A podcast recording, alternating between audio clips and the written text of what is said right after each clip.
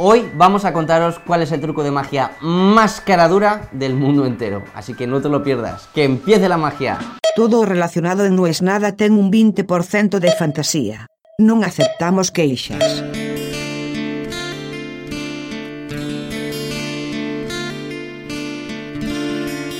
Toda comunicación asincrónica es para quilombo. Lo dice la Biblia, se sabe. No hay manera de que los quilombos, malos entendidos, discusiones de hoy 2020 no comiencen en un chat. ¿Por qué? No lo sé. Pero a todos un poco se nos suelta la cadena o se nos va la olla, como dicen en España, cuando estamos con los deditos en WhatsApp y ponemos cosas que quizás no diríamos. Amén de eso, el gran problema es que no hay tono, no hay matiz. Y cuando querés mandar el audio para explicar, no, pará, no es tan así, es tarde. Ojo, no estoy tirando ninguna sentencia, nada más lejos que eso, porque a mí también me pasa. Sabiendo que eso no funciona, aún así caigo y he caído muchas veces en ese error. Che, pero ¿cómo lo habrá tomado? No se lo dije así, pero me lo estás diciendo en serio. Sobre todo también si te gusta mucho la ironía, es una cosa que estás muy jodido. Pasa también en los grupos. Tengo dos amigos queridísimos, pero personas que, te lo digo, 100% buena gente, 100% sé que me quieren, 100% saben que los quiero. Teníamos un grupo los tres. Y un día yo dije, basta, salgo del grupo. Pero no me peleé con ninguno porque sigo hablando con los dos. Y vuelta a vuelta me dicen, dale, boludo, boludo, hagamos el grupo de nuevo, que si no le tenemos que contar a uno y otro. Le digo, no, ¿sabes qué pasa? Que yo me di cuenta que en ese grupo de tres habíamos entrado en la dinámica de que para hacer humor nos íbamos picanteando uno, uno, uno, y un poquito más, un poquito más, un poquito más. Y una cosa es ese picanteo uno a uno, y otra cosa es cuando vos sabés que hay un tercero, que ese tercero hace de público.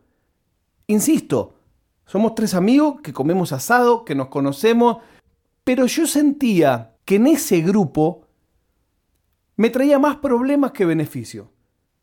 Les parece a ellos que estoy loco, pero creer o reventar, desde ese entonces a hoy no tuvimos nunca más una discusión.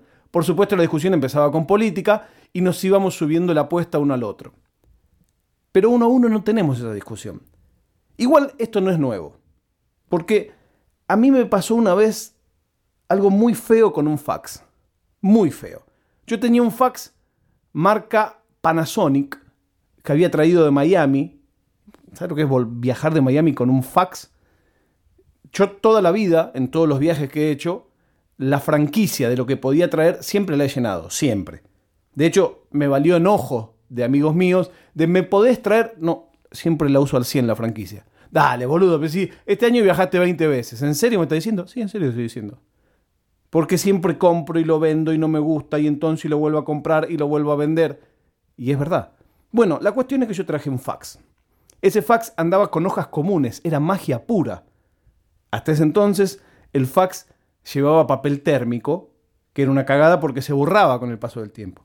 Bueno, pero olvidémonos de ese fax. Ese fax cumplía en mi casa una segunda utilidad y era el contestador automático, que tenía como gran ventaja que no tenía cassette.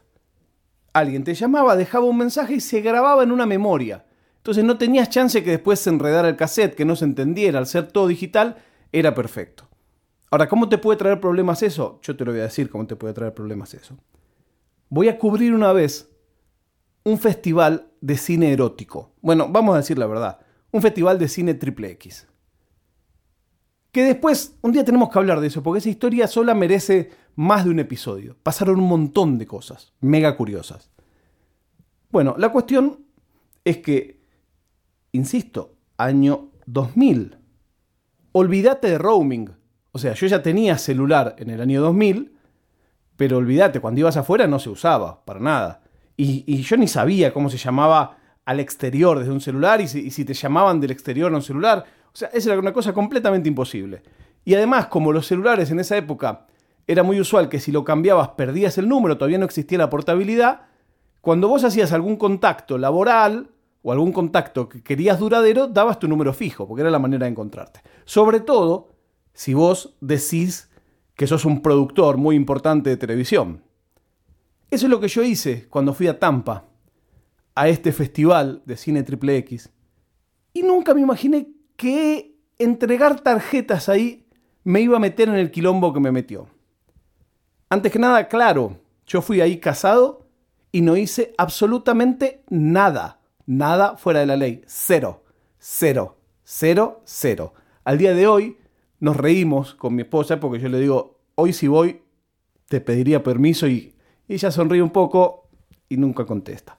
Bueno, el asunto es que pasa un tiempo, pasa un mes, pasa dos meses, pasa tres meses, y de la nada, un día me dice mi mujer, éramos recién, recién vivíamos juntos, éramos novios, pareja, vivíamos juntos hace unos meses.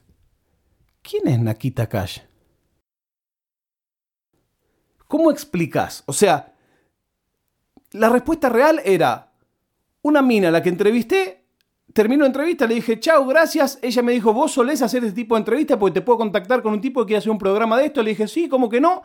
Y le di una tarjeta y me fui. Esa es la pura verdad. ¿Cómo se lo explicás a una novia hace poco tiempo que se tuvo que bancar, que toda la familia y que todo el mundo veía al novio de la tele, que era el boludo que hasta hace unos años andaba con el pelo verde, entrevistando a todas las actrices porno del universo, abrazándose con Ron Jeremy. Y entonces ahí cometí el error. El error que no cometí con la tonta en Tampa, lo cometí con mi boca en Buenos Aires. Y le dije, no, es la mina de la mansión Playboy. ¿Por qué? Ah, no, no, porque fíjate que dejó un mensaje para vos. Pongo el mensaje, estaba mi mujer al lado, y el mensaje era algo más o menos así. Hello, Guillermo. This is Nakira Cash. Are you coming to LA? Please let me know. I want to see you. Eh, no hablaba mexicano, pero era toda una cosa como muy. Ay, ay, ay, ay, ay. Eh, keep in touch. Please call me. If you come to LA, remember to call me. Tipo, ¿cuándo vas a venir a Los Ángeles? Eh, por favor, no, no dejes de avisarme cuando vengas. ¿Vas a venir este mes a Los Ángeles? Claro, no, no hizo falta decir nada. Hubo miradas. Yo sé, no sé, qué sé yo. Por suerte la mansión Playboy estaba en Los Ángeles. Cuando nos conocimos mi mujer no tenía ni email. O sea, no era una persona de, de la internet, de la computadora. Pasó. Chao, papá, papá. Yo con la tranquilidad de quien no tenía nada malo. O sea, yo me podía empalpar de arma y no tenía absolutamente nada. Estaba 100% limpio. Corte A. Tres días después, escena, ¿por qué me mentiste? ¿De qué te mentí? No, ¿por qué me mentiste? No, no. Y la veo usando mi Netscape y mostrándome la foto de Nakita Cash, que claramente tenía 20 largos. Me dice, ¿esta es la, la señora de la mansión Playboy? No, bueno, mira, te voy a decir la verdad. ¿Por qué no me la dijiste antes la verdad? Si vos me decís la verdad, yo te creo. Y claro, es al día de hoy que yo no sé si me cree. Pero no hay nostalgia peor que añorar lo que nunca jamás sucedió. Entonces yo estoy dispuesto a bancarme un enojo por algo que hice.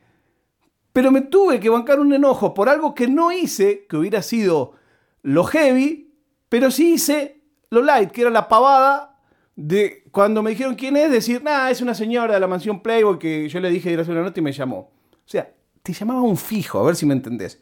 Claramente, y después esa fue mi explicación, Digo, mira, si esto fuera algo que yo quiero esconder, no le doy mi teléfono fijo. ¿Y por qué me dijiste eso? Bueno, qué sé yo, le digo, ni pensé quién era. Y después un día dije, mira, la verdad es que no sabía ni cómo explicártelo. Un llamado en un contestador telefónico, que era un fax, que era un teléfono fijo, que era Netscape. Todo eso fue una visita al pasado. La prueba de vida del día de hoy es que Alemania y Francia están endureciendo totalmente las medidas restrictivas. La segunda ola en Europa está con todo. Esperemos que nos llegue fuerte otra vez a España. Nos escuchamos mañana cuando diga no es nada.